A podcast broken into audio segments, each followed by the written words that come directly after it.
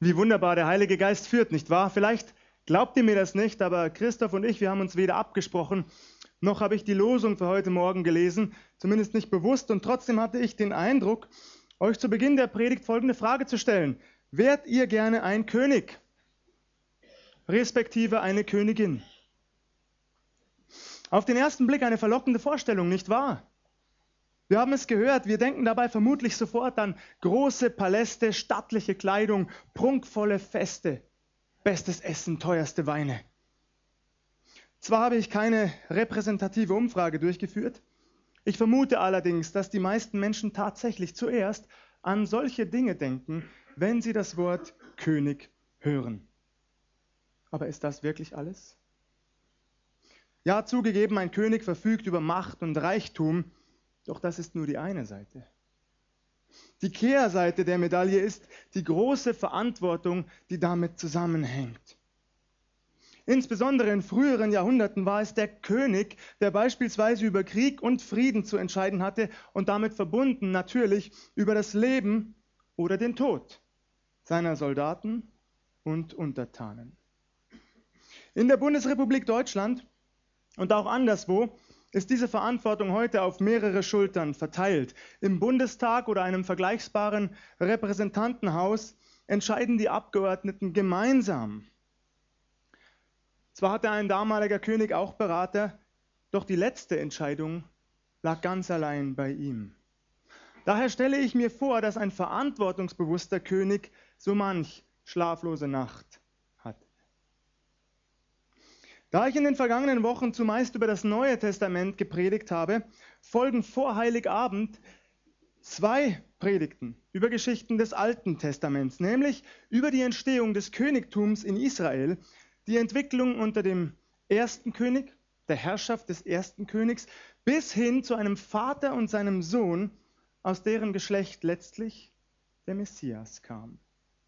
Ich möchte euch in den kommenden beiden Wochen einen Überblick über Teile der beiden Bücher Samuels geben, hinein ins erste Buch der Könige, aber auch aus dem Buch der Richter und den Chronikbüchern werden wir einiges hören.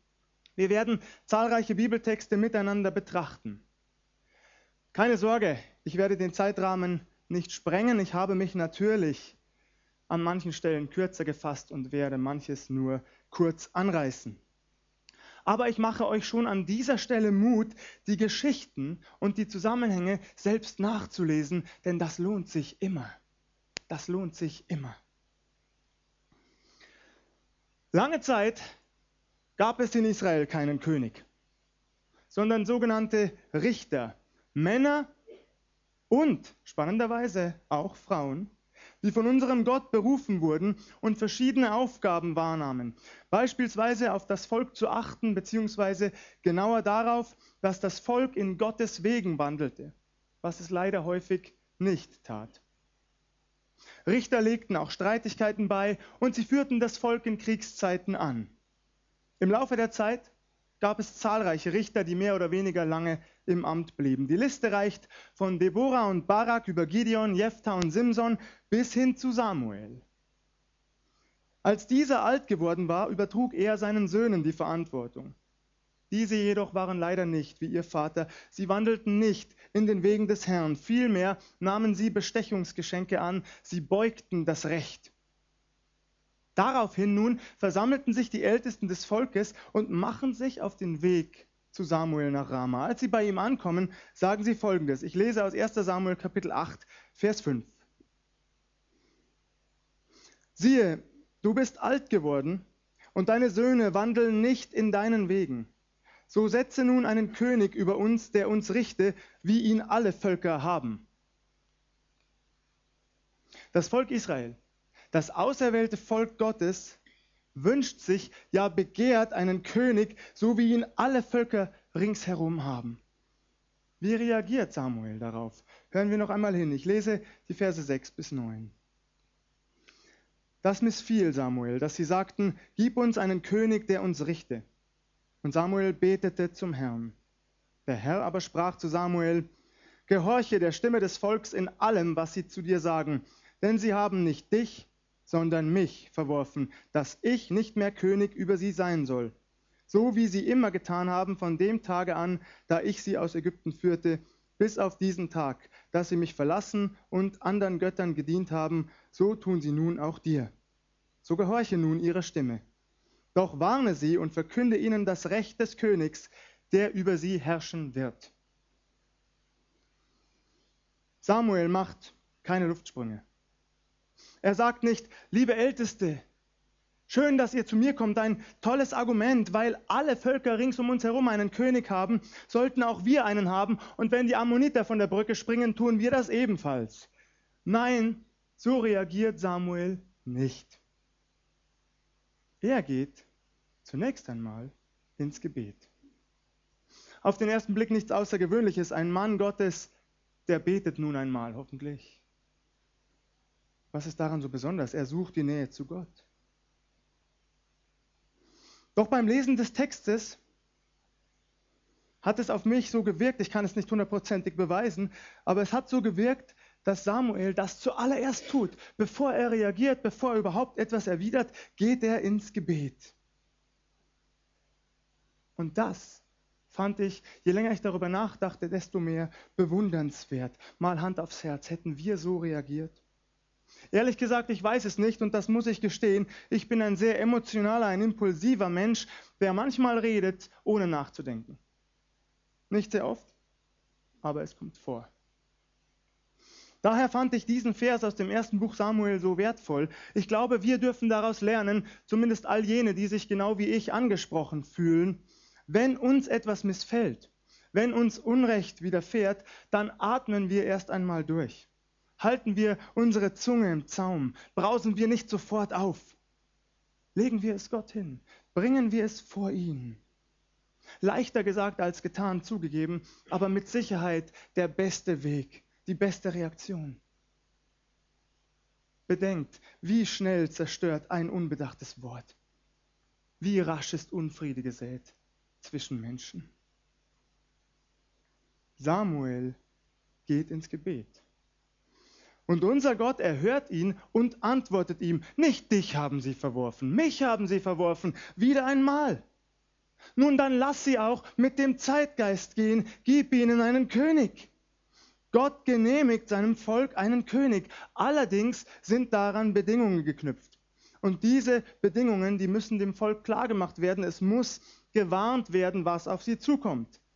In den Versen 10 bis 17 entfaltet Samuel das Recht des Königs. Er wird über dem Volk stehen. Über dem Volk. Er wird herrschen. Er hat das Recht, Söhne und Töchter zu beanspruchen, wie er will. Dass sie ihm dienen, im Kriegsdienst, im Haushalt, wo auch immer. Der König hat das Recht auf Ländereien. Der König hat das Recht auf den zehnten Teil der Herden. Das muss dem Volk klar sein.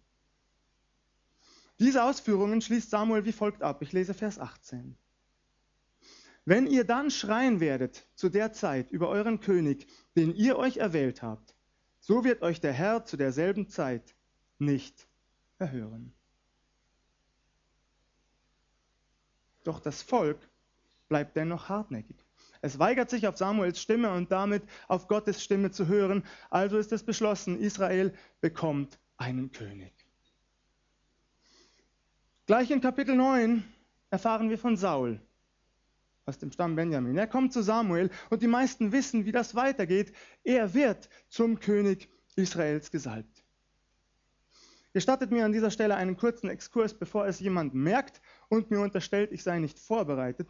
Saul ist der erste König Israels und ist es in gewisser Weise doch nicht. Verwirre ich euch? Das ist nicht meine Absicht, also erkläre ich es. Bereits im Buch der Richter erfahren wir in Kapitel 9, von Abimelech, einem Sohn Gideons, einer unter vielen übrigens. Die Bibel berichtet von weiteren 70 Söhnen Gideons. Abimelech nun stammt von einer Nebenfrau Gideons aus Sichem. Nach dem Tod seines Vaters macht er sich auf den Weg zu den Brüdern seiner Mutter. Und er fragt sie frei heraus, ist es euch lieber, dass 70 Männer gleichzeitig über euch herrschen, oder wäre es nicht besser, dass ein einzelner Herrscher über euch sei? Einer nur König über euch. Die Bibel sagt, das Herz der Männer Sichems, es neigte sich Abimelech zu. Daraufhin heuert dieser ruchlose Männer an, nichts anderes als Auftragsmörder, und lässt alle seine Brüder eliminieren. Alle bis auf einen, der sich versteckt hatte. Wie unglaublich spannend die Bibel ist, nicht wahr? Euch diese Geschichte zu erzählen, würde mir auch Freude bereiten. Vielleicht ein andermal. Für heute jedoch will ich auf Folgendes hinaus. In gewisser Weise ist Abimelech damit der erste König in Israel. Allerdings weder über ganz Israel noch, und das ist das eigentlich Entscheidende, das wir nie aus dem Blick verlieren dürfen, noch war er von Gott als König autorisiert worden. Er war nicht von Gott als König autorisiert, ganz anders als Saul. Abimelech hatte sich selbst zum König gemacht und war dafür zum Mörder geworden. So weit war er dafür gegangen. Blut klebte an seinen Händen. Das war der Preis seines vermeintlichen Königtums. Damit jedoch zurück in das erste Buch Samuel. Saul ist also der erste offiziell von Gott autorisierte König. Und zunächst ist alles gut. Zum Wohle des Volkes führt Saul zahlreiche Kriege, darunter gegen die Moabiter, Ammoniter, Edomiter oder die Philister. Er vollbrachte tapfere Taten und so heißt es wörtlich, er rettete Israel aus der Hand aller, die es ausplünderten. Ein guter, ein heldenhafter König also. Eines Tages ändert sich das jedoch. Schlagartig. Saul soll an Amalek den Bann vollstrecken, einem kriegerischen Volk, das Israel nach dem Auszug aus Ägypten angegriffen hatte. Bereits im zweiten Buch Mose, Kapitel 17, erfahren wir, dass Gott der Herr beschlossen hatte, ich will die Erinnerung an Amalek unter dem Himmel austilgen. Ein für allemal austilgen, noch zu Zeiten des Mose. Und dieser Tag ist nun gekommen. Saul, der König, soll diesen Bann endgültig vollstrecken.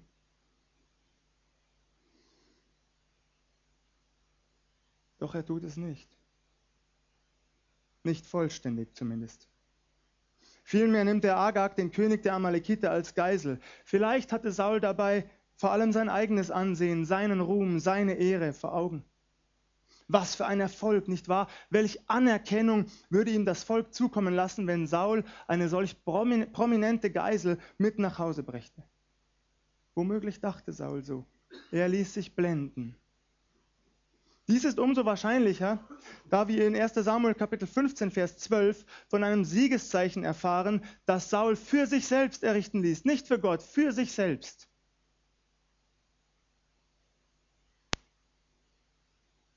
Und damit nicht genug. Saul behält auch die besten Schafe und Rinder. Den Bann vollstreckt er lediglich an allem, das nichts taugte, das in seinen Augen gering war. Und all das missfällt Gott dem Herrn. Saul, der König, widersetzt sich Gottes eindeutigem Befehl und handelt nach eigenem Ermessen. Er ist ungehorsam und das wird ihm zum Fallstrick. Es führt zu seiner Verwerfung.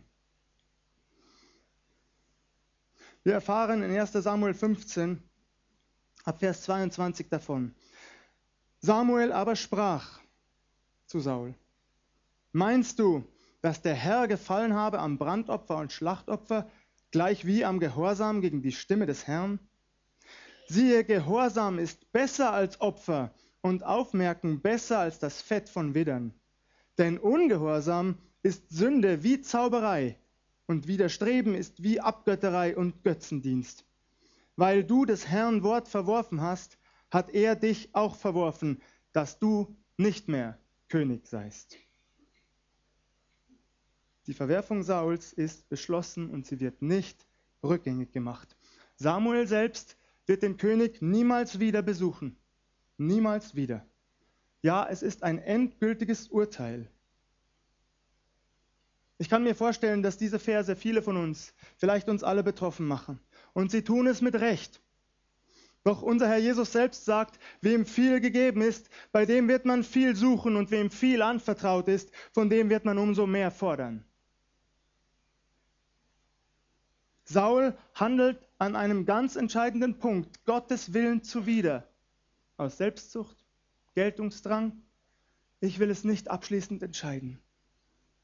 Doch selbst wenn uns das Urteil Gottes über Saul als zu hart erscheint, werden wir doch, salopp gesagt, wohl oder übel damit leben und umgehen müssen. Aber wir dürfen das in der Gewissheit tun, dass unser Gott, von dem die Bibel Seite um Seite berichtet, niemals, einen Fehler macht und dass sein Richten über jeden von uns gerechtes Richten ist und niemals ungerecht.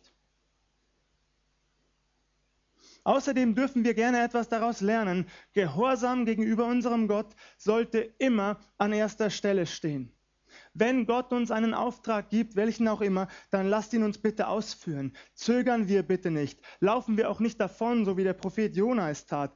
Tun wir, was unser Herr Jesus, was unser Gott von uns erwartet, und zwar vollständig.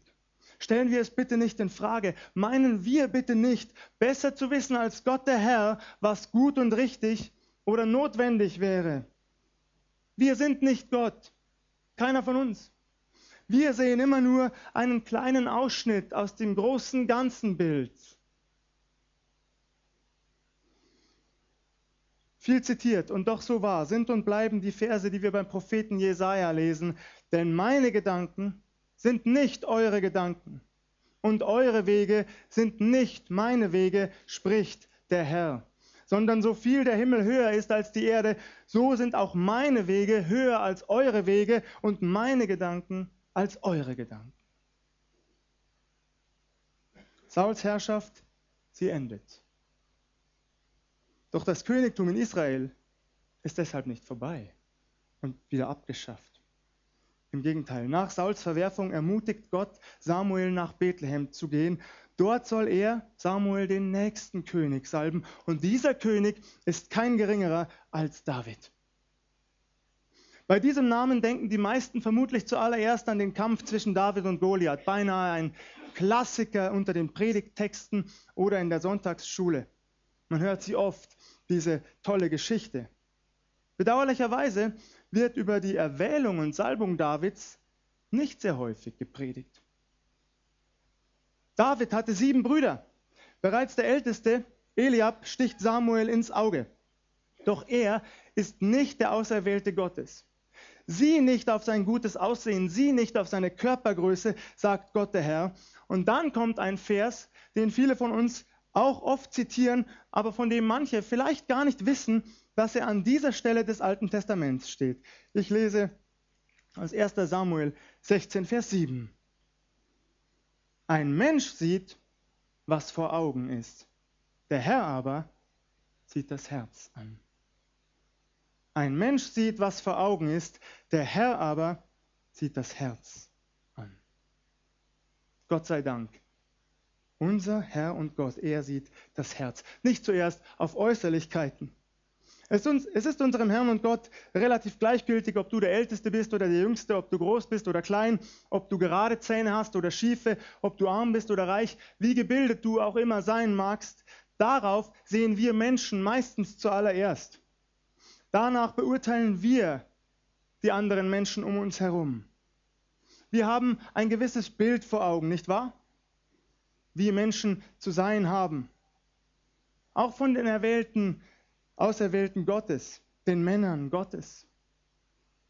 Ein Mann Gottes, der muss gut gekleidet sein, nicht wahr? Am besten steht's mit Anzug und Krawatte, mindestens aber einen Sakko sollte er tragen. Na Gott sei Dank habe ich eins im Schrank gehabt. Eine gewisse Ausbildung ist uns ebenso wichtig. Wer nicht in das Bild hineinpasst, das wir festgelegt haben, der fällt sofort durch das Raster. Bedauerlich, finde ich. Auch hier, je länger ich darüber nachdenke, desto mehr. Und ich bin so froh, dass unser Gott ganz anders ist. Dass er auf das Herz achtet, dass er es ist, der beruft. Das ist gut so. Ihr Lieben, das ist gut so, denn es könnte durchaus sein, dass wir uns blenden lassen von der äußeren Erscheinung eines Menschen oder etwas übersehen und eine rein geistliche Entscheidung nach unseren weltlichen Kriterien treffen. Und das das geht in der Regel nicht sehr lange gut. Eine Berufung, die muss von Gott kommen. Allerdings lässt uns die Bibel auch wissen, und jetzt werden vermutlich manche von uns erleichtert aufatmen, dass auch David ein ansehnlicher Mann war, na Gott sei Dank. Braun gebrannt, attraktiver Körper, sehr schöne Augen. Wenn beides zusammenkommt, ein ehrliches Herz und gutes Aussehen, so wie bei David oder auch bei mir, Spaß beiseite. Aber dann ist das natürlich dann ist das natürlich wunderbar. Und dass wir uns auch nicht missverstehen, das möchte ich schon betonen. Ich glaube durchaus, dass unser Herr ein Interesse daran hat, dass wir, die wir ihn repräsentieren, ordentlich und gepflegt aussehen. Das glaube ich schon. Aber wie das im Einzelnen aussehen muss, das möchte ich nicht vertiefen. Denn alles entscheidend ist das Herz. So, David wird gesalbt als der jüngste unter sieben Brüdern. Und er wird der bekannteste König der Geschichte.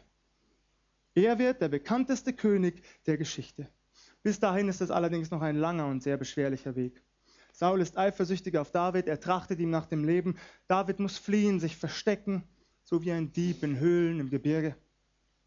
In dieser Zeit hat David zweimal die Gelegenheit, Saul zu töten, doch er verschont ihn, denn er weiß, noch ist Saul von Gott der eingesetzte König. Und wer bin ich, so denkt David, dass ich Hand anlege an den Auserwählten Gottes.